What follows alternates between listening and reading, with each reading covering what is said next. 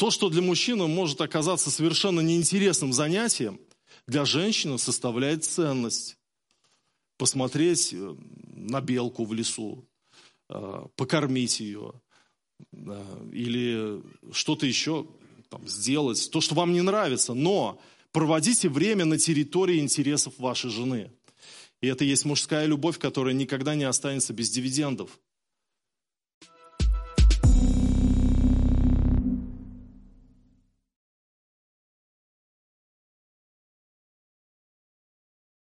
Друзья, я буду сегодня проповедовать на тему романтические отношения между мужем и женой на основании книги «Песни песней». Один из раввинов сказал, и его цитату можно найти в Талмуде, «Весь мир недостоин того дня, когда Бог дал миру книгу «Песня песней». Ибо если все Писание есть святое, то песня песней – святое святых. И это типичный иудейский ответ, который основан на аллегорическом толковании этой книги, потому что евреи видят в этой книге отношения Бога со своим народом. И э, книга «Песни песней» для некоторых людей непонятна, потому что а, многие упускают из виду, что это поэзия, а не проза. Это поэтическая книга. И обычно поэтому предоставляется значительная вольность. Они также, многие люди забывают, что это восточная поэма. А жители Востока употребляют яркую образную речь, которая нам бывает не свойственна. Поэтому книгу «Песни песни» многие ну, стыдятся, что ли, читать, потому что видят в этом какой-то соблазн, там эротические какие-то мотивы. Но это притча, и важно ее толкование – и очень важно отметить, что эту книгу ежегодно э, читали на восьмой день праздника Пасхи евреи. А, ну, там есть эти образы, вот первая глава, восьмой стих, «Кобылица моей в колеснице фараоновой, я уподобил тебя, возлюбленная моя». И э, талмудисты говорят, что это э, намек на исход. И на самом деле также является очевидным фактом, что эта книга имела основанием действительную историю земной любви между Соломоном и Суламитой. Между Соломоном и Суламитой. А, доктор Дов, библеист, он сказал так. Мы видим здесь яркую аллегорию в восторженном слоге наивысшего восточного метафорического воображения, часто слишком яркого для более холодного западного состояния ума и чувства, любовного отношения, восхитительной дружбы и горячего любовного общения между Эммануилом, Бога-человеком, и индивидуальными человеческими душами. А, госпожа Пен Льюис пишет, в книге «Песни песней» мы имеем суть истории искупленных, приведенных к познанию Господа, истории, которая выражена языком, понятным только через наставление Вечного Духа. Мы видим, как небесный жених принимает душу, за которую он умер, ведет ее от одной ступени союза к другой, привлекает ее узами любви, чтобы оставить себя и свою личную жизнь, а затем, и затем дает ей познать в действительности одну жизнь с ним. И в Новом Завете, в послании Ефесянам в пятой главе мы читаем Жены, повинуйтесь своим мужьям, как Господу, потому что муж есть глава жены, как и Христос, глава церкви, и он же спаситель тела. Но как церковь повинуется Христу, так и жены своим мужьям во всем. Мужья, любите своих жен, как и Христос возлюбил церковь и предал себя за нее. Итак, мы поняли, что это притча, мы поняли, что это аллегорическая книга, и мы вернемся к этой мысли в конце проповеди, потому что мы будем подходить к святому причастию. Но мы также понимаем, что мысли, описанные в этой книге, они напрямую касаются семейных отношений. И очень важно, чтобы в семье была романтика. А, часто случается таким образом, что после окончания медового месяца или месяцев, у кого сколько длится романтические отношения после вступления в брак, отношения как бы вот переходят в формальные. И мы теряем чувствительность, теряем романтику, и это плохо. Плохо, когда в семье, в браке нет романтики. И чтобы вот окунуться в романтику, достаточно открыть книгу «Песни песней» и почитать ее. Давайте мы это и сделаем. Сегодня у меня проповедь будет текстуальная, мы будем идти от головы к голове, разбирая отдельно взятые стихи. Давайте мы посмотрим на первую главу, восьмой стих. Я, в общем-то, его уже прочитал, но теперь мы преломим свой взгляд и посмотрим на этот стих по-другому. «Кобылица моей в колеснице фараоновой я уподобил тебя, возлюбленная моя». Что мы здесь можем читать? Что мы здесь можем увидеть? Комплименты. Комплименты. Дело в том, что здесь Соломон дарит Суламите замечательный восточный комплимент. Любовь можно проявлять по-разному. И доктор Гэри Чемпин, а, Чепмен, извините, утверждает, что существует пять языков любви. Слова поощрения, а, время, подарки, помощь, прикосновение. Вот у, у кого какой язык любви? У кого это слова поощрения, у кого время, подарки, помощи, прикосновения. Но знаете, что я понял? Я понял, что в любом случае для женщины важны слова. Важно слышать о том, что она красивая, о том, что она прекрасно выглядит, о том, что она великолепная и что у нее прекрасные качества характера. И Булат Акужава сказал, давайте говорить друг другу комплименты, ведь это все любви, счастливые моменты. На самом деле, когда в браке заканчиваются комплименты, можно сказать, что там нет романтики. Поэтому, братья, женщине очень важно слышать комплименты о том, какая она прекрасная. Важно, когда ты оцениваешь ее дела, то, как она что-то сделала, приготовила ужин, например, когда ты подчеркиваешь ее внешность, ее индивидуальность. И это очень-очень а, важно для женщины. И Соломон это понимал, и в своих романтических отношениях с Суламитой он, не напрягаясь, дарил ей комплименты. Дальше, в этой же главе, в первой, мы видим в десятом стихе, «Золотые подвески мы сделаем тебе серебряными блестками». Вот подвески, блески – это все, что в мужском разуме занимает э, низшую, э, значит, низший уровень какой-то в сознании мужчины. Мы блески слово вообще не используем. Блесны, э, братья используют слово, а блески или там подвески – это даже в нашем вокабуляре отсутствуют. Просто мы, мы не говорим такие, такие слова. Но, но это ошибка. Здесь речь идет о подарке. И мужчина, как правило, рационалист, и часто не рассматривает безделушки как необходимость для своей жены. Он проходит мимо, мимо мест, где продаются украшения. Но здесь он очень грубо ошибается, потому что внешность – это ценность для женщины. И все, что касается внешности жены, должно быть ценным для мужа. Здесь и цветы, и украшения, и бьюти-салоны. И э, я знаю семьи, ну, знал, по крайней мере, я верю, что там ситуация изменилась, когда мужья, они не выделяли своей жене деньги для, ну, например, маникюра или для того, чтобы купить себе нижнее белье. И это очень-очень странно, очень-очень странно, потому что мужчина, конечно, может быть, на это э, для себя никогда не потратит денег, но для жены это очень важно. Романтика – это не обязательный какой-то подарок, сделанный на день рождения. Потому что во многих семьях подарки дарятся мужья, э, мужьями, женам своим только в какую-то дату например, на день рождения или на годовщину знакомства. Но подарок, а, э, который вот романтичный подарок, это подарок, сделанный не по какому-то поводу, а просто так. Это просто так. Давайте обратим на это внимание. Э, и в 15 стихе, в первой главе, Суламита говорит, «О, ты прекрасен, возлюбленный мой, и любезен, и ложе у нас, и зелень». Вот здесь очень интересная, э, интересный образ. Почему ложе у Соломита и Соломона зелень? Э, дело в том, что ведь Соломон, он очень богатый был, царь, и у него много-много было апартамент, апартаментов и разных комнат, и спален. И здесь, здесь написано то, что ложа у них зелень. И, во-первых, здесь речь идет о бескорыстности Суламиты. Вот сейчас я буду говорить женам, женщинам.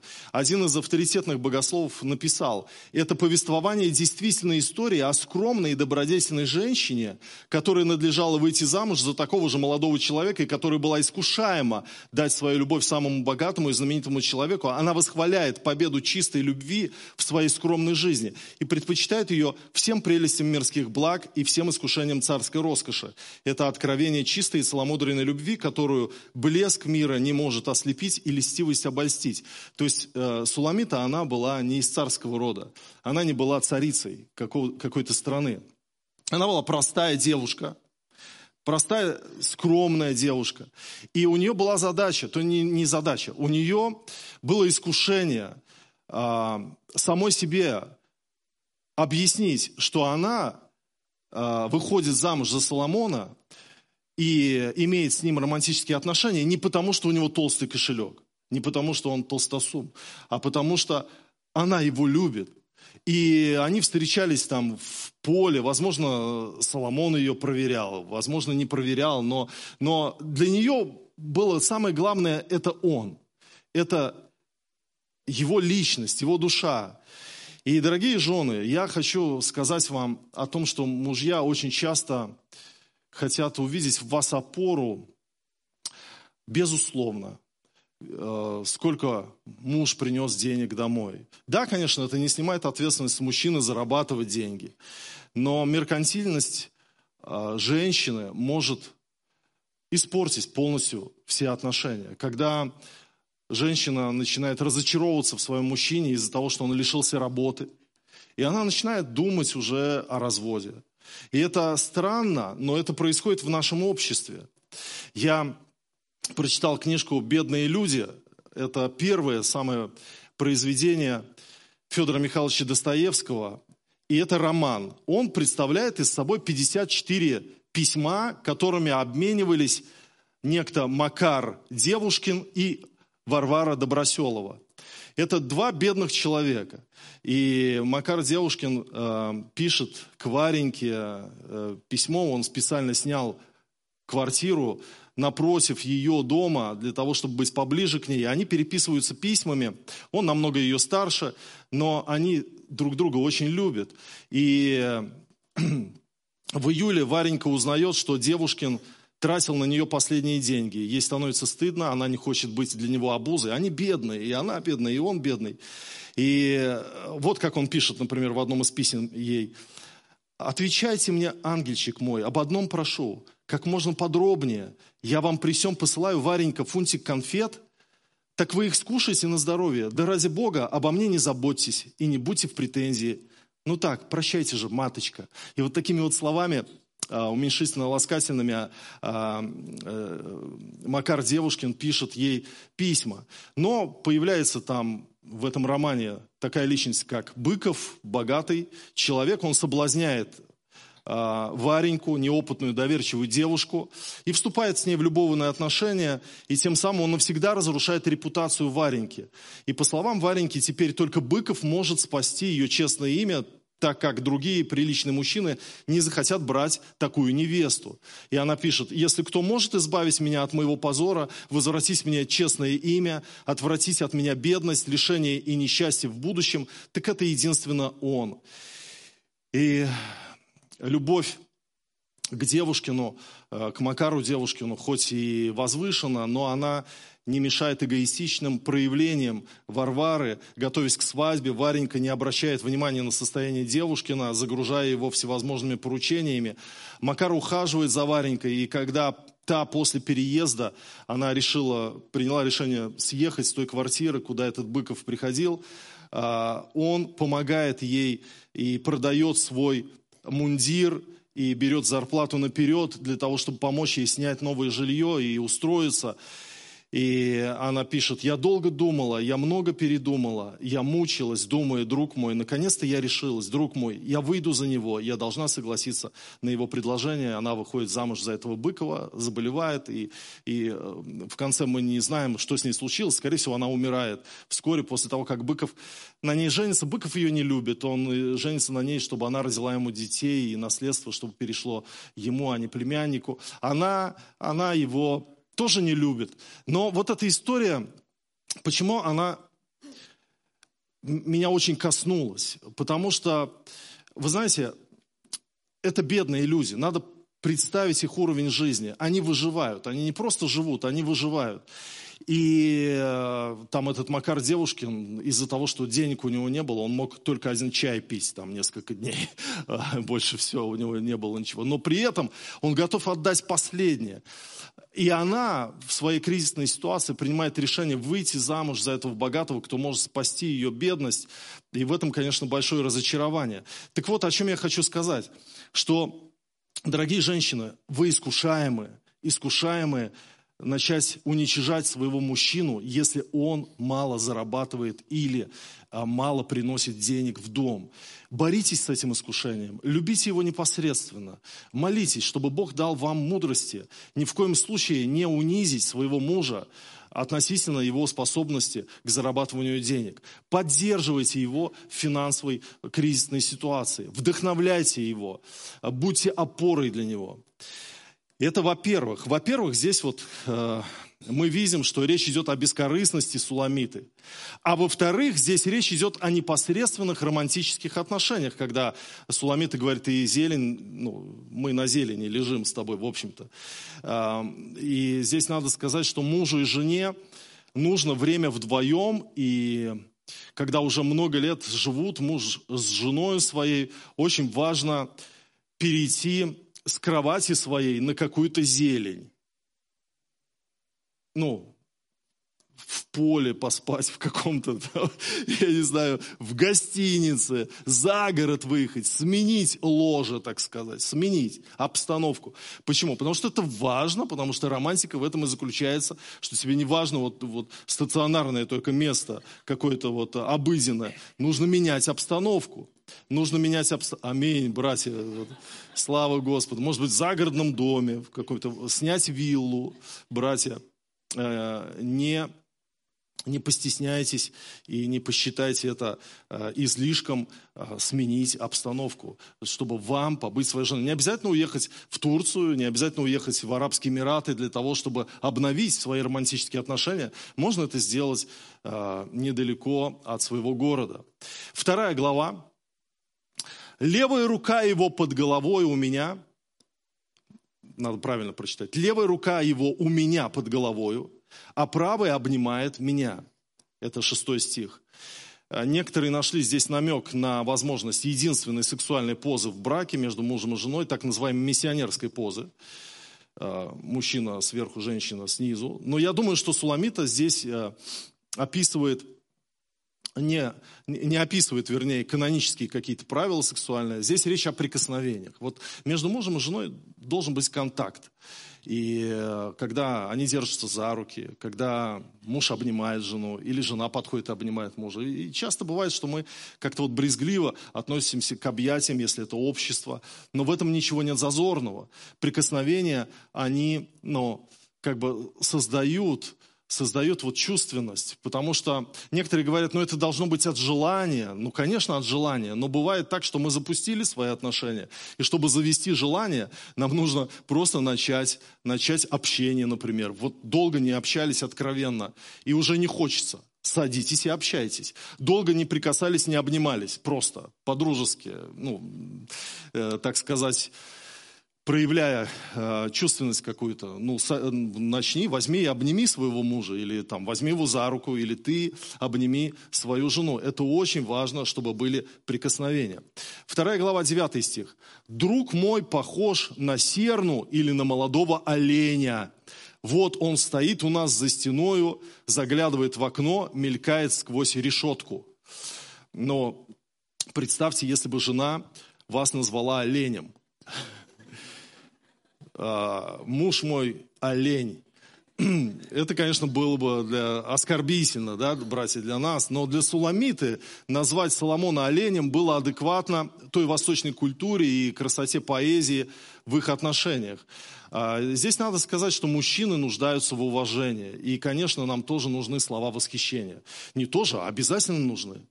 Мне обязательно нужно, чтобы после служения, когда мы едем домой, чтобы Кристина мне сказала, что была крутая проповедь. А если она не говорит, я говорю, ну как проповедь? Она говорит, классно. Я говорю, да ладно, наверное, вот она, не-не-не, точно классно. И все, и мне хорошо. И жить можно дальше, и радоваться. Поэтому, друзья, надо э, именно вот э, сестры, обратите внимание, что какие вы вот дарите своему мужу слова ободрения, или вдохновения, или э, восхищения. Мы нуждаемся, если у мужчина не будет чувствовать уважения от своей жены, то он, а, он будет угасать в своем желании бежать домой. И после работы он лучше захочет провести время с друзьями, нежели быстрее бежать домой. Но это очень важно. Очень важно, идя домой, понимать, что там тебя ждет человек, который восхищается тобой, который твой фанат который любит тебя, который на самом деле уважает тебя. Это очень важно. В тот момент, когда женщина начинает оскорблять мужчину своего, он становится больным душою. Либо он превращается в такого хлюпика, слюнтяя, в тряпку, который просто ходит за своей женой, как за мамой. Либо он просто перестанет вас любить и бросит. Поэтому очень-очень важно уважать своего мужа. В этой же второй главе, э, в 14 стихе, Соломон говорит Суламите, «Голубица моя в ущелье скалы под кровом утеса, покажи мне лицо твое, дай мне услышать голос твой, потому что голос твой сладок, и лицо твое приятно». Братья, дорогие мои братья, не говорите критики о внешности своей жены – только добрые и ласковые слова. Женщины сами очень самокритичны, и ваши замечания по поводу внешности могут нанести психологический урон вашей супруге. Одна женщина написала о комплименте со стороны своего сына, и мне это понравилось, я себе в заметке переписал. Она, она сказала так. «Однажды сын увидел меня после душа, заметил растяжки на животе и спросил, что это? Я ответила, шрамы. «Как полоски у тигра», уточнил он. Я кивнула. Он обрадовался и сказал, что это круто, и он хочет тоже быть женщиной-тигром, когда вырастет. Теперь она говорит, я горжусь своими растяжками. И, и здесь, здесь на самом деле нужно сказать, что почему-то эта женщина, она услышала комплимент только от своего сына, но э, я верю, дорогие братья мои, что мы в своих женах не должны видеть недостатка. И так ей и говорить, дорогая, я не вижу в тебе недостатков. Ты соткана Богом для меня. А она говорит, ну как же, вот у меня вот живот, у меня вот э, что-то еще, бедра. А ты говоришь, это все заточено под меня Богом. И это супер. Даже если она немножко поправилась, но, друзья, вот это принятие, оно будет создавать романтику. Она сама там пойдет в спортзал, она сама что-то будет делать. Но вы любите ее. Не, не надо делать а, вот этих критических замечаний относительно внешности. Наоборот, наоборот, подчеркивайте ее уникальность и красоту. Третья глава, пятый стих. «Заклинаю вас, дщери иерусалимские, серными или полевыми ланями, не будите и не тревожьте возлюбленной, доколе ей угодно». Вот мне очень понравилась эта фраза «доколе ей угодно». Это и забота о жене, и просто то самое правило любви. Любовь не ищет своего. Братья, вы когда-нибудь вот говорили так, не будите маму, вот пусть спит сколько хочет, доколе ей угодно. Наоборот, очень часто, если она спит, а там детей надо собирать или что, мы будем говорить, ты что, вставай давай, а завтра кто будет готовить? Вообще, доколе ей угодно, это, это очень важно. Что ей угождает? Что угождает твоей жене? А, какой язык любви у нее? Это очень важно знать что нравится твоей жене, и делать это.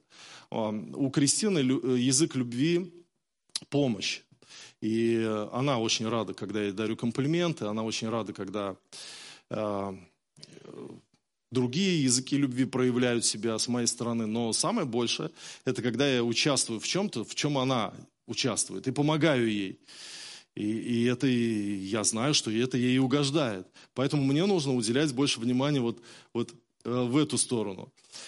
Пятая глава, пятый стих, с пятого по седьмой. «Я встала, чтобы отпереть возлюбленному моему». Он пришел к ней, а она долго вставала. И она говорит, «Из рук моих капала мира, из перстов моих мира капала на ручки замка. Отперла я возлюбленному моему, а возлюбленный мой повернулся и ушел. Души во мне, во мне не стало, когда он говорил. Я искала его и не находила его, звала его, и он не отзывался мне. И седьмой стих. «Встретили меня стражи, обходящие город, избили меня, изранили меня, сняли с меня покрывало, стерегущие стены». И Соломон был здесь неправ, что развернулся и ушел. То есть он пришел, она долго открывала, и он неправильно считал ситуацию, Суламита ждала его. И вы знаете, бывает так, что мы не понимаем женщин. Почему они долгие такие бывают, там долго одеваются куда-то или что-то долго происходит э, у них. Э, и здесь нужно понять такое правило. Не уходите из дома ни при каких обстоятельствах. Соломон развернулся и ушел. Он не стал ждать своей женщины. Мужчина – это капитан корабля, который не покидает своего места ни при каких обстоятельствах. Поэтому это по-детски, это не по-мужски взять и уйти со своего корабля, уйти из дома. А, как правильно понять поведение своей жены? Ну, нужно стараться понимать, нужно находить объяснение ее эмоциям, ее э, порывам, ее эмоциональности, потому что у женщины, может быть, это связано с гормонами. Э, гормоны – это источник настроения женщины. Поэтому мужчине важно понимать женский психотип и научиться э, понимать, почему она сейчас так реагирует, почему она сейчас так говорит, объясняя самому себе, что это связано с ее физиологией. И поэтому снисходя, поэтому не контратакуя, поэтому делая скидку на это. Это очень важно. Седьмая глава 12-13 стихи. «Приди, возлюбленный мой, выйдем в поле, побудем в селах, поутру пойдем в виноградники, посмотрим, распустилась ли виноградная лоза, раскрылись ли почки, расцвели ли гранатовые яблоки. Там я окажу ласки мои тебе». Совместное препровождение времени. Где-то гулять, на что-то смотреть, на то, что распустились ли почки, например. Братья, вы смотрели со своей женой, распустились ли почки? То, что для мужчины может оказаться совершенно неинтересным занятием, для женщины составляет ценность. Посмотреть э, на белку в лесу, э, покормить ее, э, или что-то еще там, сделать, то, что вам не нравится, но проводите время на территории интересов вашей жены. И это есть мужская любовь, которая никогда не останется без дивидендов. Братья, никогда не останется без дивидендов. Посмотрите с ней ее сериал. Начните вдвоем. Вот увидите результат. Очень положительный результат. Ну и я хочу закончить э, проповедь тем, с чего начал, чтобы подвести нас к причастию, потому что по-другому никак. Нам нужно вернуться ко Христу и к церкви. Ефесянам 5 глава, 22 по 25 стихи.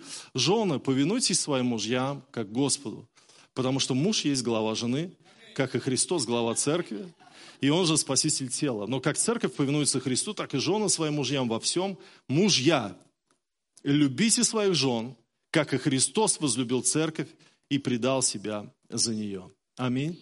Давайте мы встанем.